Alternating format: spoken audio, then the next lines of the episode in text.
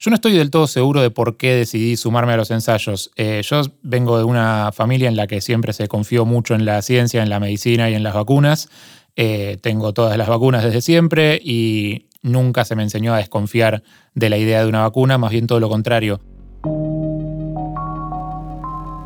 Él es Nicolás Harry Salvarrey, periodista y conductor de radio. En 2020, durante los meses de aislamiento social decretados en Argentina, en un contexto en el que digamos todo. No se tenía demasiada posibilidad de vivir muchas aventuras, se embarcó en una. Se anotó como voluntario en el ensayo clínico de la vacuna contra el COVID-19 que Pfizer estaba probando en el país. Como él, cerca de 30.000 argentinos y argentinas se animaron a poner el cuerpo, literalmente, al servicio de la ciencia.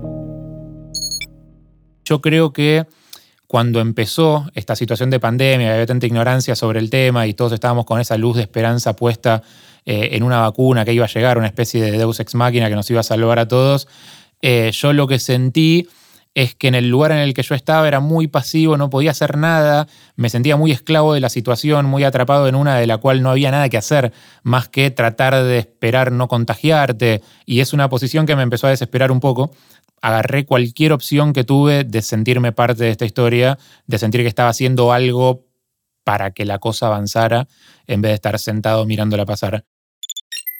Como Harry, la mayoría de los voluntarios y voluntarias que se anotaron en alguno de los protocolos llevados adelante en Argentina no tenía un vínculo previo con ensayos científicos de este tipo. Fueron aprendiendo sobre las investigaciones que llevan a que exista una vacuna y sobre sus distintas fases de experimentación a medida que se involucraban en el proceso, cuando visitaban el hospital para vacunarse o cuando atendían los llamados de quienes estaban a cargo de hacerles el seguimiento. Los ensayos de vacunas contra el COVID-19 y más tarde, sus lanzamientos en el mercado fueron un fenómeno inédito para la ciencia, y no solamente en Argentina. La cobertura mediática del proceso de desarrollo, la aprobación en cada país y la aparición de efectos secundarios fue seguido casi en vivo por millones y millones de personas a través de diferentes medios de comunicación. Pero, ¿con qué información contamos a la hora de evaluar el proceso de creación de una vacuna? ¿Cuán fundados son nuestros prejuicios contra unas y otras? Esto es Ocho Preguntas, un podcast original de Tecnópolis en el que abordamos algunos de los dilemas e interrogantes que rondan la ciencia y la tecnología contemporáneas. Y con la ayuda de especialistas, ensayamos algunas posibles respuestas. Mi nombre es Carolina Dueck y en esta aventura no estoy sola quienes trabajamos todos los días en las universidades, escuelas, laboratorios y espacios públicos como Tecnópolis, sabemos que pensar es siempre pensar con otras personas y con otras experiencias. Por eso, este podcast está hecho de muchas voces. Voces que nos traen datos, voces que se hacen preguntas y voces que nos cuentan historias.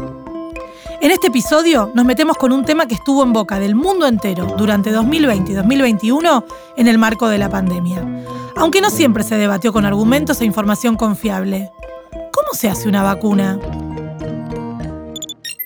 De la sensación de indefensión total ante el COVID-19 a las campañas de vacunación masiva, pasó solamente un año. Las vacunas aparecieron como un objeto preciado que nos volvió a llenar de esperanzas. Pero, ¿Alguna vez te preguntaste cómo es que funcionan y qué hacen exactamente en nuestro cuerpo? Para entender esto, convocamos al doctor Pedro Can, médico infectólogo y director científico de la Fundación Huésped. El principio de las vacunas es el mismo para virus o para bacterias. Eh, lo, primero que tenemos que, que conversar con la gente es que nosotros tenemos un sistema inmunológico. El sistema inmunológico nuestro es un sistema de defensas que cuando reconoce algo extraño, lo que hace es como movilizar de alguna manera recursos para tratar de bloquearlo. Bueno, en este caso, lo que hacemos nosotros es proponerle al sistema inmunológico un desafío con un elemento que se llama antígeno. Antígeno es lo que produce la aparición de la respuesta inmunológica. Respuesta inmunológica que se puede medir por anticuerpos y por otros mecanismos que se llaman de inmunidad celular, que guardan la memoria de ese antígeno. Con lo cual, si yo me inyecto una vacuna, por ejemplo, para el virus influenza, para el virus de la gripe, eh, cuando, cuando venga el verdadero virus a, tratar de, de, invadirme, mi organismo va a reconocer eh, ese antígeno del virus y lo que va a hacer es rápidamente estallar de, alguna manera una, respuesta importante y va a bloquear esa infección. El mecanismo también se puede explicar apelando al clásico arquetipo de los luchadores buenos y los luchadores malos. Cuando cualquier agente externo invade nuestro cuerpo, las células de nuestro sistema inmunológico juntan fuerzas y lo atacan para bloquearlo. Pero para atacar de forma correcta, esas células primero tienen que saber qué es lo que las ayuda contra esos invasores. La buena noticia es que nuestro sistema inmunológico tiene memoria. Después de cada contacto inicial con algún virus o bacteria, nuestros organismos acumulan una reserva de anticuerpos para poder reaccionar en el futuro de forma más rápida y específica ante la misma amenaza.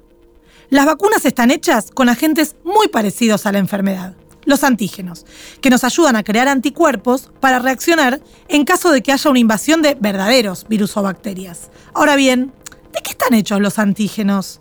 Acá no existe una fórmula única, sino múltiples opciones. Los antígenos son el corazón fundamental, son el motor del, motor del vehículo, digamos, pero el vehículo necesita una plataforma, necesita algo en que transportarse. Entonces ahí, allí es donde hay algunos, algunos elementos, eh, digamos, que la industria farmacéutica tiene que, tiene que tener en cuenta eh, sobre qué, sobre qué va, a montar ese antígeno. A veces lo hace sobre un virus inactivado. Por ejemplo, en estos días tenemos entre las vacunas para COVID que se están aplicando la vacuna del laboratorio chino Sinopharm. Esa es una vacuna a virus inactivado. Es decir, se toma el verdadero virus del COVID, se lo mata con una sustancia química, pero sin embargo eso sigue, sigue conservando la capacidad antigénica, la capacidad de desafiar al sistema inmunológico. Entonces, ahí tenemos una vacuna virus inactivado. Hay otras vacunas que son vacunas que contienen solamente los ácidos nucleicos, es decir, solamente la información genética del virus. Esa es, por ejemplo, en el caso del COVID, la vacuna de Pfizer o de, Moderna. Hay otras vacunas que lo que hacen es montar una parte de, digamos, del antígeno, de la, en el, siempre tomo como ejemplo el COVID-19, sobre otro virus. Por ejemplo, las vacunas que, que se montan sobre virus de resfrío. El desarrollo de una vacuna es un proceso complejo y por lo general bastante largo. Suelen pasar varios años desde que los investigadores y las investigadoras hacen sus primeros experimentos en el tubo de ensayo hasta la aprobación de un principio activo. La vacuna contra el COVID-19, en cambio, se creó más rápido que nunca. Con la presión del contexto pandémico y la concentración de los fondos para la investigación y el desarrollo, los científicos y las científicas de diferentes países trabajaron contra reloj. Fue una muestra contundente de que cuando la ciencia se organiza en torno de un objetivo específico, ciertos procesos se aceleran y es posible dar una respuesta inmediata, cumpliendo incluso todos los pasos habituales del protocolo sanitario. ¿En qué consiste cada uno de estos pasos? Doctor Kahn, lo escuchamos. En la investigación clínica hay diferentes fases. Todo empieza primero con, con digamos, este, investigaciones preliminares de, laboratorio. En realidad hoy, hoy por hoy tenemos computadoras que piensan por sí solas 24 horas por día, 7 días de la semana. Uno le, pone, uno le pone el problema, le dice tengo que resolver esta cuestión y empiezan a buscar compuestos o, este, asociaciones. Esto vale para medicamentos, para vacunas, etc. Una vez que se identifica un compuesto potencial, empieza la, la, investigación in vitro. ¿Esto, ¿Esto qué quiere decir? Que se prueba eso, se, prueban esas drogas o esas sustancias en, el laboratorio, este, pero en, ningún ser vivo. Una vez que se ve que eso puede funcionar, que puede tener una cierta capacidad de inducir respuestas sobre, sobre células que uno tiene allí en el, en el laboratorio, lo que va a ocurrir en el paso siguiente es que se van a investigar en animales pequeños, tipo ratoncitos o, o hámsters, etc. Una vez que terminan los ensayos en roedores, las vacunas se prueban en animales más grandes. Recién después cuando está claro que sus componentes no son tóxicos, comienzan los ensayos en humanos. Estos ensayos están divididos en al menos tres etapas. En los ensayos de fase 1 participan unas pocas decenas de voluntarios y voluntarias, que son sometidos a controles médicos muy exhaustivos. Los ensayos están diseñados para revelar posibles efectos secundarios comunes y medir la generación de anticuerpos. De ahí entonces pasamos a la fase 2, que amplía la base de conocimientos sobre la vacuna. La fase 2 es una fase en la cual ya el número de, voluntarios que participa es un número que va entre 100 y 200, a veces 300, ya es un número más grande. Y allí en la fase 2 se sigue midiendo la, seguridad, que es lo primero, lo más importante en los, ensayos clínicos es garantizar la seguridad de los participantes, pero además se, se evalúan distintas dosis. Por ejemplo, si fuera para un medicamento, se evalúa 20 miligramos, 40 miligramos, 60 miligramos y se ve qué grado de efectividad tiene y por el otro lado, si la tolerabilidad no se está sacrificando a costa de la, eficacia. Seguro que 60 miligramos puede ser más eficaz que 20, pero por ahí 60 miligramos produce náuseas o produce cualquier otro tipo de trastorno, que es lo que uno no quiere. De la fase 2 surge la dosis definitiva, que es la que se va a ensayar en la fase 3. En los ensayos de fase 3 participan miles de voluntarios y voluntarias, por ejemplo Harry. El objetivo es averiguar si la vacuna protege realmente contra la enfermedad. Esto supone observar hasta el detalle si las personas vacunadas expuestas a un virus determinado se vuelven resistentes a la enfermedad en las semanas o meses posteriores a la vacunación y relevar si aparecen efectos secundarios recurrentes en diferentes perfiles poblacionales.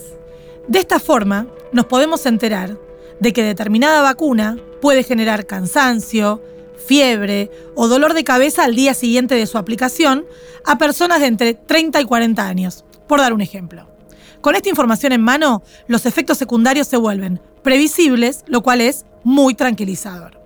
Solo en estos estudios a gran escala, donde algunas personas voluntarias son vacunadas y otras reciben un placebo, y donde nadie sabe qué recibió hasta que termina el protocolo, puede medirse la efectividad de una vacuna, detectarse efectos secundarios poco frecuentes y responder otra clase de preguntas más integrales. ¿Qué es una fase 3? Bueno, para vacunas, los estudios de fase 3 son estudios larguísimos, eh, con este, una, enorme cantidad de participantes que oscila entre 20.000 y 40.000, donde eh, normalmente el diseño típico es un diseño uno a uno contra placebo. Doble ciego. ¿Qué quiere decir eso? Placebo es una sustancia inactiva que es idéntica en el momento en el que se administra, es mirada desde afuera, es una ampollita o es una jeringa precargada que es exactamente igual a la de la vacuna. Doble ciego quiere decir que ni el paciente ni el investigador saben lo que el paciente está recibiendo. ¿Y eso por qué? Porque es muy importante poder interpretar si los efectos adversos que nos van a relatar los voluntarios tienen que ver con la vacuna o son simplemente porque sí. Es decir, sé que me vacunaron y digo, uy, me siento mal, me duele la panza, me duele la cabeza. Bueno, si eso pasa en cantidades iguales, en proporciones iguales, en la rama placebo que en la rama vacuna, diremos que no es atribuible a la, a la, vacuna. Si pasa mucho más en la rama vacuna que en la rama placebo, lógicamente diremos que es un efecto adverso de la vacuna. Si bien estaba convencido de formar parte de los diferentes ensayos, Harry tuvo dudas y preguntas sobre los protocolos y procedimientos. Mis principales dudas en ese momento eran, uno, entender bien cómo funcionaba el tema del, doble ciego. Eh, yo pensaba que iba a tener eh, acceso o iba a poder ver los resultados de los exámenes de sangre que me fueran haciendo, entender que no, eh, y entender que parte del estudio era que ellos no estaban obligados de ninguna manera a darme ningún resultado de nada de lo que pasara conmigo, eh, y lo otro que, como yo no sabía en ese momento cómo iban a funcionar los planes de vacunación, mi duda era si yo no sabía si me habían dado placebo o vacuna, si cuando finalmente se aprobara la vacuna, en caso de que fuera otra, no en la que yo estaba probando, si me la podía dar o no. Eh, y cómo funciona eso. No tenía ni idea de todo lo que iba a tardar, la cantidad de tiempo que iba a pasar en el medio. Tampoco sabía si a la vacuna la que yo estaba eh, participando del ensayo le iba a ir bien o no. Durante el proceso, Harry se enteró de que en caso de recibir el placebo, también tenía derecho a ser vacunado una vez finalizados los ensayos. Así funcionaron los protocolos en Argentina y así funcionan en general. Quien accede de forma voluntaria a participar de ellos, al final recibe la vacuna con el principio activo que se probó.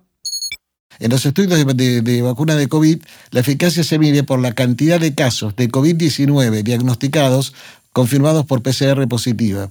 ¿Eso qué quiere decir? Por ejemplo, en un estudio con 38.000 participantes hubo 176 casos de COVID confirmados. Esos casos que fueron no solamente identificados por el médico tratante, no solamente confirmados por PCR, sino sus historias clínicas enviadas a un comité independiente que hizo una, una evaluación para ver si realmente cumplían con todas las condiciones de ser un caso de COVID, estuvieron en la totalidad de la población. Ahí se abre el ciego y entonces se ve que, por ejemplo, en este caso, de los 176, 160 estaban en la rama placebo y solo 16 en la rama vacuna, lo cual da una eficacia superior al noventa y tantos por ciento.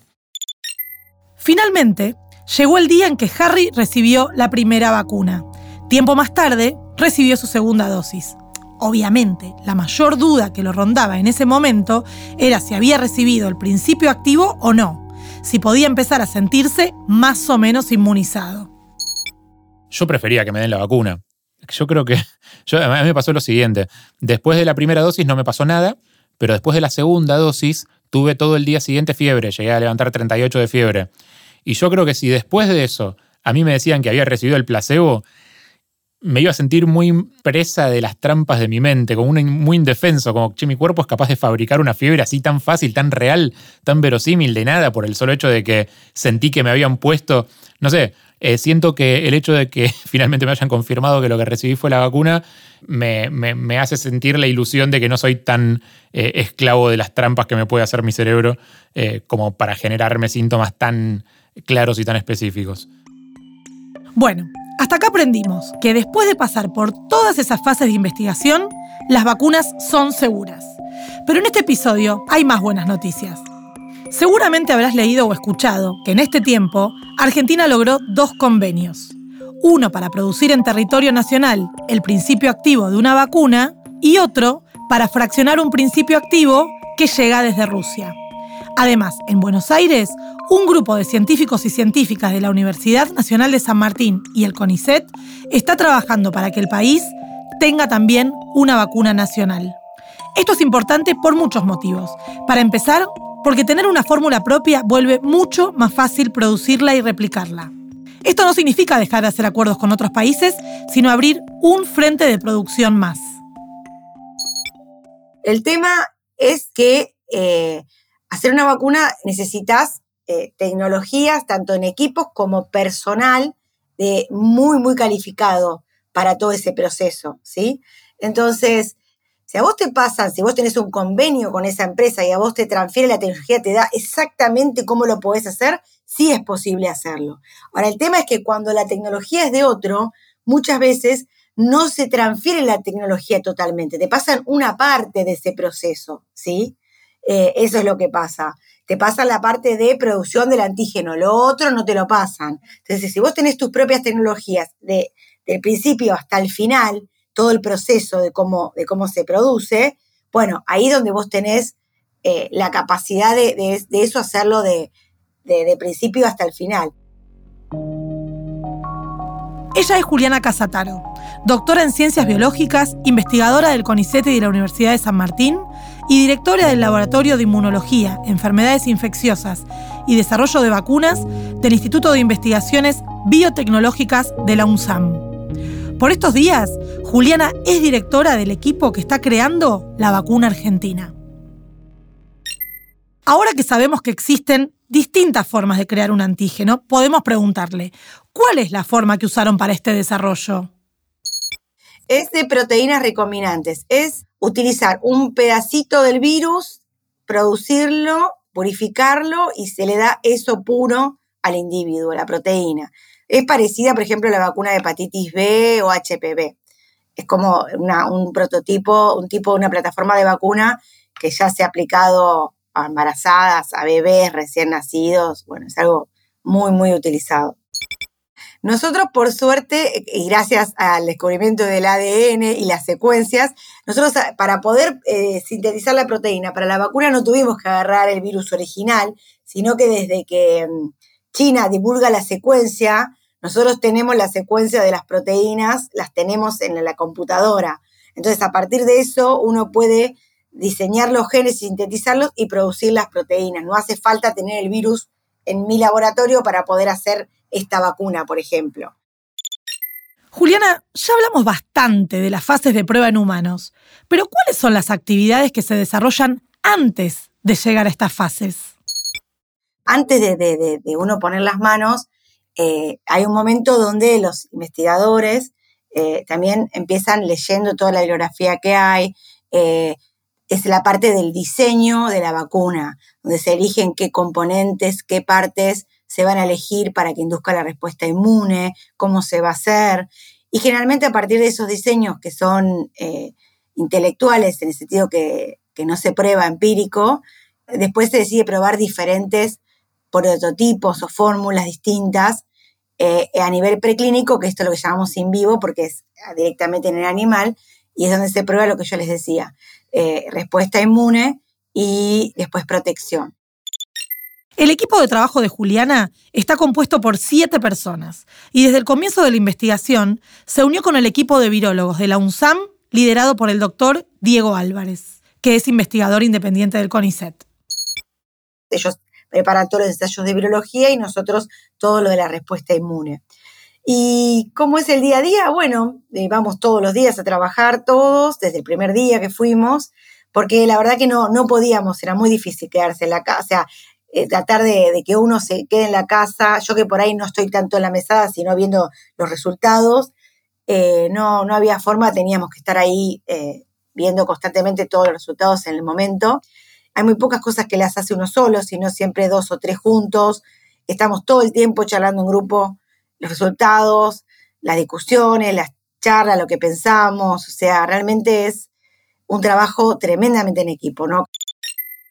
Aunque el equipo de Juliana sigue trabajando en la preparación de las distintas fases de investigación y todavía hay muchas preguntas abiertas, también comienzan a aparecer algunas certezas. Por ejemplo, el nombre.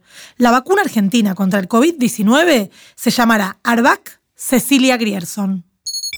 Le pusimos el nombre de la primer mujer que eh, fue médica en Argentina, eh, Cecilia Grierson.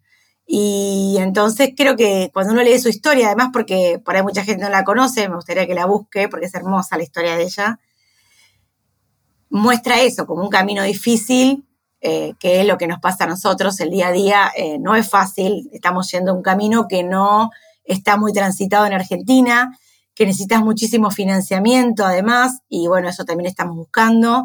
Eh, y además, para hacerlo en un ritmo acelerado, necesitas eh, que todas las puertas burocráticas todo vaya funcionando. Y bueno, entonces no es tan fácil algo que eh, no se hace cotidianamente en Argentina, que es un producto innovador que vaya a, a ser, a ser probado.